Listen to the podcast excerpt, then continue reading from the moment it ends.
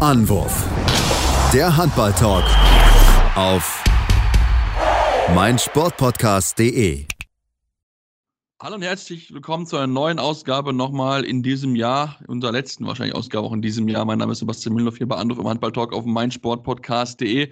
Wollen wir uns mal mit der Nominierung des EM-Kaders beschäftigen. Wir hatten das schon so ein bisschen angedeutet, dass wir darüber nachdenken und ähm, haben heute jetzt am Donnerstagabend noch ein bisschen Zeit gefunden, um mal drüber zu reden, über den Kader, den Alfred Gislason nominiert hat. Das meint natürlich heute nicht allein, sondern heute wieder meinen geschätzten Experten Robin Bulser. Hallo Robin. Ja, hallo Sebastian. Das wollten wir uns nicht nehmen lassen, noch kurz vor Weihnachten doch wenigstens einmal äh, die Personalentscheidungen zu besprechen, mit denen es dann nach Weihnachten bzw. im neuen Jahr äh, in die Heim-EM geht.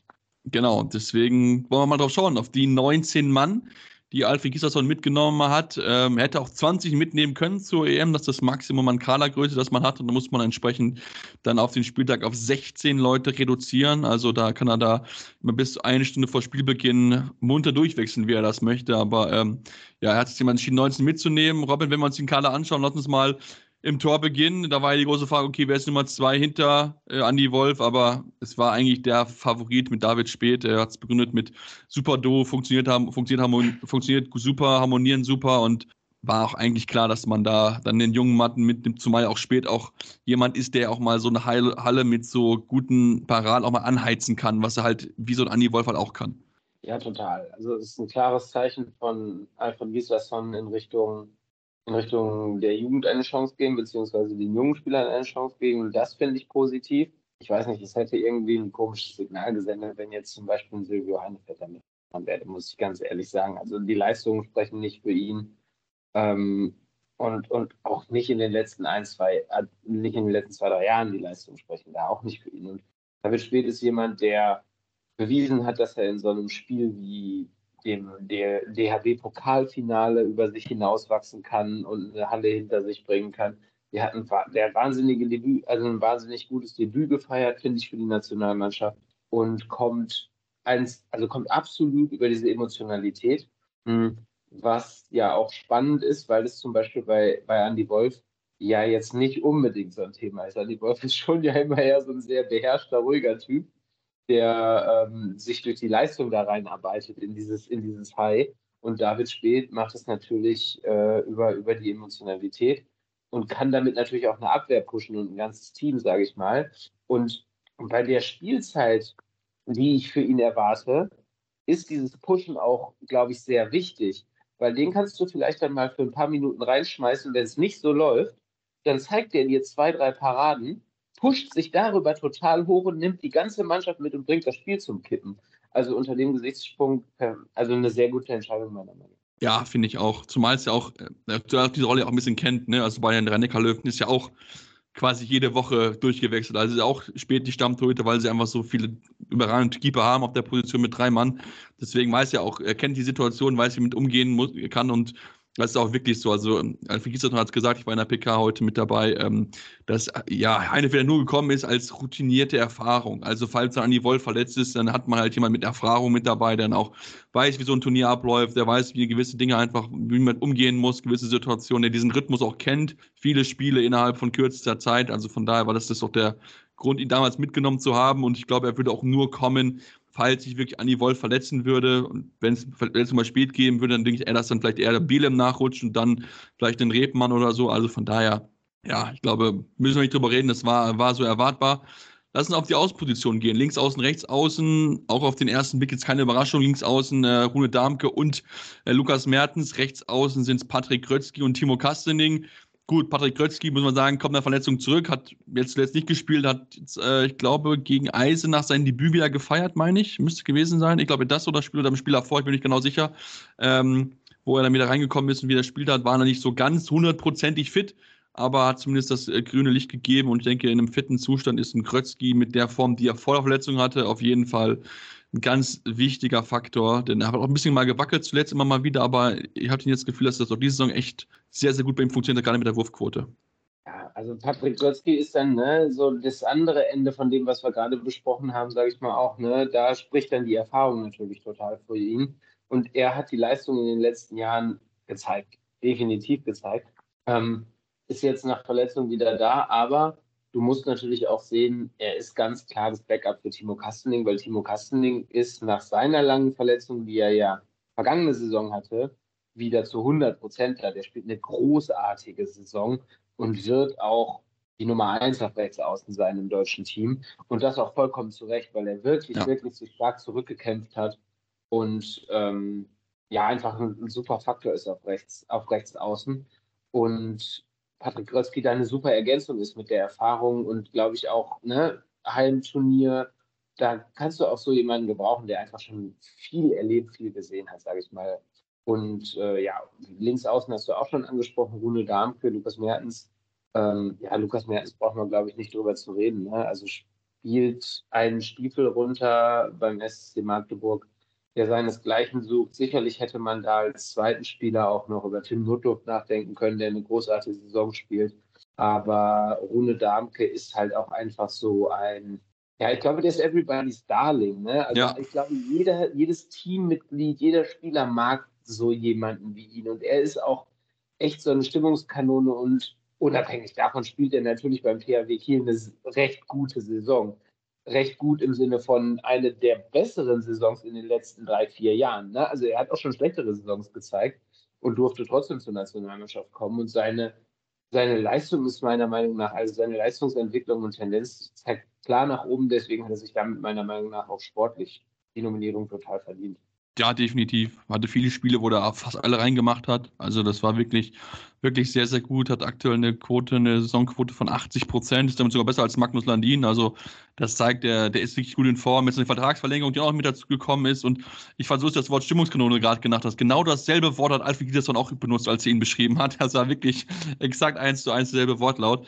Ähm, ja, weil wie gesagt, der, der ist sympathisch, der kommt gut rüber. Ähm, und ich glaube auch auf auf Außenposition, sage ich es mal so, da ist schon auch die Konkurrenz groß und da ist es in Anführungsstrichen, wirklich in Anführungsstrichen eigentlich egal, wen du da mitnimmst, weil es alles gute Typen sind. Das sind alle Jungs, die relativ hochprozentig treffen und dass du da vielleicht dann auch eher auf erfahrenere setzt, die schon auch international einiges erlebt haben, die, die schon viel gespielt haben, ist, glaube ich, auch verständlich. Den Tim Noto, ich glaube, müssen wir uns nicht unterhalten, dem gehört die Zukunft. Gerade wenn er bei den Rennecker-Löwen spielen wird, wird das richtig, richtig spannend werden, auf jeden Fall. Und ähm, ja, dann lass uns mal, bevor wir auf das große Problemfeld Rückraum gucken, an den Kreis gehen. Ähm, ja, Johannes Goller, Yannick Kohlbacher und Justus Fischer sind mit dabei. Auch da die drei, die man eigentlich fest erwartet hat, die es machen werden. Mal gucken, ob es dann auch wirklich dann drei immer im Spieltagskader sein werden. Aber ich denke, das sind wir sehr, sehr gut aufgestellt auf der Position. Ich würde sogar so weit gehen, dass wir da Weltklasse besetzt sind. Also ja. ich kenne keine Nation, die mit drei so starken Kreisläufern zur Europameisterschaft werden. In der Tiefe. Also mir wird jetzt spontan auch keins einfallen. Also die Dänen haben klar mit Magnus Hauptstrup und äh, Jürgensen vom, mhm. vom, vom Lukas Jürgensen, genau. Wird auch zwei starke. Aber da fehlt mir der dritte im Bunde, sage ich mal. Und, und ich halte ähm, Kohlbacher, Goller und Ustins für ähm, äh, sorry, Justus Fischer, äh, für, für eine Dreierkombi, die boah, unglaublich stark ist. Mhm. Ja, ich hatte gerade überlegt mit Frankreich, aber die sind auch, also da würde mir auch der dritte Mann fehlen. Äh, das wäre auch noch so, so das Thema mit, mit Fabrikas dahinter, also, wer der dritte Mann wäre, oder weiß ich auch nicht. Also von daher, ja, wie gesagt, das ist, also da glaube ich, das ist wirklich in Anführungsstrichen auch da, die können alle in, die können fast alle Innenblock spielen, Kohlbacher, ist mit, mittlerweile ein recht guter Halbverteidiger, zumindest in Block. Ist er, glaube ich, noch nicht ganz so weit, aber zumindest halb kann er wirklich sehr, sehr gut verteidigen.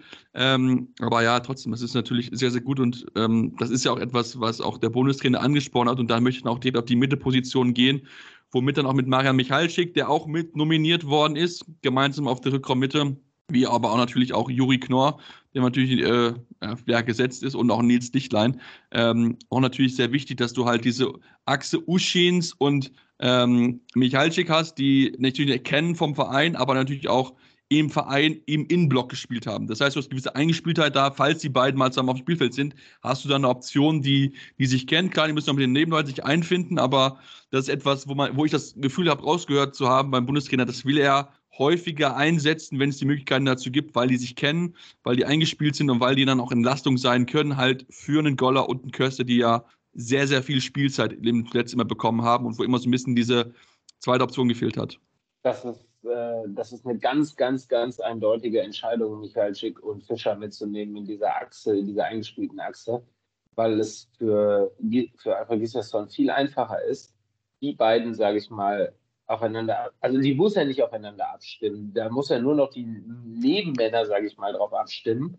Und dann kann er den etatmäßigen Mittelblock der Deutschen, nämlich Julian Köster und Johannes Goller, mehr Auszeiten geben. Und wenn Julian Köster und Johannes Goller genug Auszeiten bekommen und dauerhaft bei 100 Prozent verteidigen können oder bei einer Heim-EM vielleicht sogar diese 110 Prozent, die man sich ja wünscht, dann ist das eine richtig starke Sache so. Also mir gefällt, mir gefällt das, mir gefällt die Idee dahinter so, sage ich mal, ähm, mit diesem Hannover-Block, der es ja dann geworden ist, wenn wir gleich noch auf rechts und äh, wenn wir gleich noch auf halb rechts und halb links gehen, ähm, auf, auf den weiteren Rückraum, ähm, gefällt mir die Idee total gut, ähm, da so zu agieren, muss ich sagen, ja.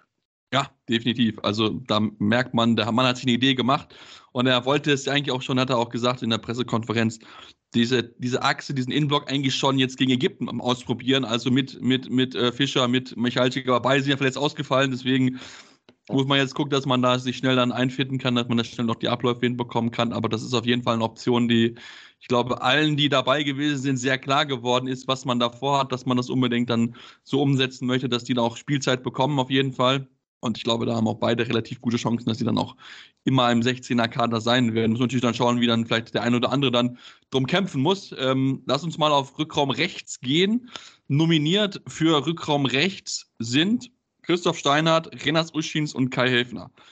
Ähm, ja, ich bin gespannt, bin ich ganz ehrlich, was wir von Kai Helfner sehen werden. Ich fand, er hat jetzt letzt gut gespielt im Verein, aber bei Großturnieren er manchmal immer so, so Schwankungen mit dabei, die es dann manchmal echt auch offensiv schwer da machen, dass er da wirklich die dauerhafte Nummer 1 sein kann. Also da hoffe ich dann vor allem, dass Uschins dann vielleicht wirklich, wenn er in Topform ist, da vielleicht dann wirklich die Nummer 1 werden kann, weil bei ihm habe ich noch am ehesten hoffen, dass er das 100% ausfüllen kann über Zeit. Ja, auf halb rechts muss ich sagen, sind wir wirklich, also da sind wir am schlechtesten besetzt, zumindest was die Offensivschlag, also was die Offensive angeht. Steiner, Uschins können beide gut verteidigen, mhm, aber ja, mit Hefner und Uschins vorne, boah, da sind wir doch etwas, da sind wir doch arg limitiert, sage ich mal, aus dem Rückraum, was die Wurfkraft angeht, was die Durchschlagskraft angeht. Da sind, ähm, da ich bestimmt, da ich sieben, acht Nationen doch vor uns dann da wird das Spiel dann wirklich, also da muss dann Juri Knorr, muss klappen, muss funktionieren. Ähm, auf halblinks sehe ich, also, also Rückraum links sehe ich das deutsche Team wieder der Erwartung, sage ich mal, dann doch relativ okay und gut aufgestellt, was wir ja auch nicht unbedingt in der Form erwartet hätten. Sehe die Baustelle aber einfach dann doch auf Rückraum rechts. Und hoffe, und da sind das gleiche Horn wie du und hoffe, dass natürlich äh, Uschins eine großartige Europameisterschaft spielt. Ja, ich glaube, das, das müssen wir hoffen, weil, wie gesagt, Janet ist, ist halt der Defensivspezialist, das müssen wir einfach so sagen. Der, der wird er sich da reinhauen, wie, wie wir ihn eh kennen, eh und je, aber ist halt offensiv doch halt einfach limitiert. Das muss man einfach sagen. Der ist halt nicht auf diesem Top-Level, wie es halt andere Nationen sind, sondern ähm, wenn du da vielleicht mal ein Tor oder zwei vielleicht ins Spiel kriegst, da kannst du, glaube ich, schon ganz glücklich mit sein, einfach weil die Quote einfach nicht so stimmt. Und er hat es auch selbst schon gesagt in diesem Jahr, ich weiß gar nicht, wann es gewesen ist, Oktober oder so, dass er selbst nicht in Topform ist und sich selbst so erwähnt. Aber wie gesagt, defensiv haut er sich rein, der, der, der fightet, das macht zumindest hinten auf jeden Fall alles gut und dann müssen wir mal gucken, wie, wie, wie, wie der Bundestrainer dann plant, wie man das dann machen möchte mit, mit Angriff, Abwehrwechsel. Ich mal, bin ich mal sehr gespannt. Aber lass uns auf Rückkommen links kommen und auf den größte Überraschung im, im deutschen Kader. Ähm, wenn wir jetzt natürlich schauen, Julian Köster, keine Überraschung, Philipp Weber, keine Überraschung, Sebastian Heimann, auch nicht unbedingt eine Überraschung, aber Martin Hanne feiert sein Debüt in der, im DAB-Kader und darf so gleich mit zu EM. Ja, finde ich, finde ich, finde ich eine mutige Entscheidung, aber eine gute Entscheidung, muss ich sagen. Wo fange ich an, äh, warum ich das gut finde? Ähm, erstens haben wir schon drüber gesprochen, äh, der Hannover-Block. Also Martin Hanne ist ein wirklich starker Abwehrspieler, kommt auch dazu, kann, äh, kann da wirklich auch ordentlich Gas geben und gegebenenfalls ein Sebastian Heimann, der vielleicht noch nicht bei eben diesen 100 Prozent ist, äh, immer besser geworden ist in den letzten Wochen. Darf man, also bin ich, erwarte ich viel von, sage ich mal aber er kann den sehr gut entlasten, sage ich mal, auch hinten. Und ähm, warum, ich, warum ich Martin Hanne noch gut finde, ist, er ist vom Spielertyp her, erinnert mich sehr an einen jungen Paul Drucks. Ohne jetzt sagen zu wollen, dass Paul Drucks die besten Jahre hinter sich hat, aber er ist ja jetzt auch nicht mehr der Jüngste, sage ich mal. Das stimmt, das stimmt. Aber, aber, aber Martin Hanna ist von der Spielanlage her ähnlich. Der schießt nicht aus zehn Metern, sondern ist eher so der 1 gegen 1 Spieler. Da ist er extrem stark, linke Beine, aber auch diese krasse Physis noch dabei. Ne? Und das ist ein, ein Spielertyp, ähm, der unangenehm, glaube ich, zu bespielen ist, hinten wie vorne. Und deswegen ist es eine, ist es eine interessante Entscheidung und ja, meiner Meinung nach die bessere Entscheidung als zum Beispiel ein Julius Kühn, der nicht in Form ist oder kaum spielt im Angriff, oder jetzt ein Lukas Stutzke, wo ich irgendwie, ja, meine Meinung, glaube ich, hier in diesem schon ein paar Mal zu Grund getan habe, ähm, mitzunehmen und da auch eher auf äh, ja, einen jungen Spieler mit Perspektive zu setzen.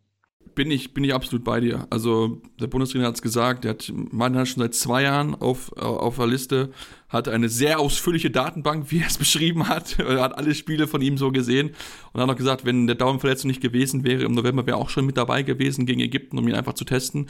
Also da merkt man schon, dass sich der Bundestrainer sehr, sehr mit ihm auseinandergesetzt hat und ich finde auch, er hat es auf jeden Fall gezeigt. Klar, durch die Verletzung natürlich, weil auch bei den Tor Torzahlen jetzt nicht so ganz viele Tore gemacht, natürlich klar, aber ich denke auch schon, dass er auch jemand ist, der vielleicht so Überraschungsfaktor einfach sein kann, weil durch, glaube ich, auch gerade für andere Teams einfach nicht so auf dem Radar gewesen ist, dass der eventuell ja hier bei der Nationalmannschaft dabei sein könnte. Also von daher kann das schon ein sehr, sehr interessanter Faktor werden, ein X-Faktor vielleicht, einfach eine Unbekannte, wo man vielleicht den Gegner überraschen kann. Ich bin mal sehr gespannt, wie er Spielzeit bekommen wird, äh, wie er eingesetzt wird, weil natürlich klar, bei, bei 16 Leuten und auch der Füller auf, auf der halblinken Position muss man natürlich schauen, weil ich denke nicht, dass wir immer vier Halblinke sehen werden auf der Position. Ähm, da wird mit Sicherheit dann auch mal vielleicht auch mal bisschen auch vielleicht ähm, Belastung gesteuert, keine Ahnung. Vielleicht muss auch ein Philipp Weber ein bisschen, bisschen drum bangen, weil er natürlich nicht so viel defensiv eingesetzt werden kann, wie es halt ein Hanne kann, wie es ein Heimann kann, wie es ein Köster kann, die natürlich alle mindestens halb decken können oder nicht sogar im Innenblock. Also von daher wird das mit Sicherheit sehr spannend zu beobachten sein, wie der Bundestrainer immer seinen 16er Kader aufstellen wird. Ich glaube, da wird es vielleicht auch mal dann von Spieltag zu Spieltag Schwankungen geben, Überraschungen geben, vielleicht auch dann auch angepasst ein bisschen auf den Gegner, wo man sagt, okay, was brauche ich denn heute ein bisschen mehr vielleicht als äh, an den nächsten Tagen. Also ja, ich, ich finde, das ist ein spannender Kader. Mal gucken, wie es funktionieren wird. Das ist natürlich die große Frage. Wir werden natürlich dann genau drauf schauen. Wir sind ja auch vor Ort äh, beim Auftaktspiel der deutschen Nationalmannschaft und ähm, ja, vielleicht noch ein Wort zu Sebastian Heimmann. Ähm, Bundesliga hat ihn gelobt, dass er jetzt mehr wieder offensiv gespielt hat. Ich denke, wenn er, wenn noch ein bisschen mehr Spielzeit bekommt, ein bisschen mehr Trainingszeit ähm, und dann deinen Hammer auspackt und fit bleibt, dann kann das auf jeden Fall auch noch gerade für die Würfe von, also die Tore von neun Metern dahinter vielleicht nochmal eine Option sein, weil das so dieser klassische Shooter fehlt dann schon noch so ein bisschen in den Deutschen rein. Ja, definitiv. Und ich glaube auch nicht, dass Sebastian Heimer nach so langer Verletzungspause mal eben so schnell jetzt wieder zum Shooter ja. mutiert. Vor allen Dingen, weil das naja, auch fit in der Nationalmannschaft bisher noch nicht war. So, ne? Und ähm, wird ihm einfach auch die, die, die Qualität so ein bisschen dann doch für. Aber es ist vollkommen okay, wenn Juri Knoller wieder den Shooter macht. Habe ich nichts gegen, darf er gerne wieder so machen wie bei der WM. Ja, auf jeden Fall, auf jeden Fall. Ja, damit würde ich den Podcast für heute schließen wollen. Damit sind wir auch jetzt am Ende unseres Podcast-Jahres. Ich darf schon mal verraten, da gibt es auf jeden Fall noch ein, ein zwei Änderungen ähm, für, den, für, den für das kommende Jahr. Aber das werdet ihr, damit Sie auf unseren Social Media Kanälen was finden. Facebook, Twitter, Instagram mit dem Handel Anwurf finden Sie uns dort jeweils. Folgt unserem Podcast, empfiehlt unseren Podcast und dann starten wir im, vollen, im neuen Jahr voll durch mit EM. Wir sind vor Ort, werden exklusive Töne liefern bis dahin wünschen wir euch eine besinnliche Feiertage, äh, esst nicht zu viel und natürlich einen guten Rutsch ins neue Jahr und bis dahin hier alles Gute bei Anwurf, euer Handballtalk auf meinsportpodcast.de. Anwurf, der Handballtalk auf meinsportpodcast.de.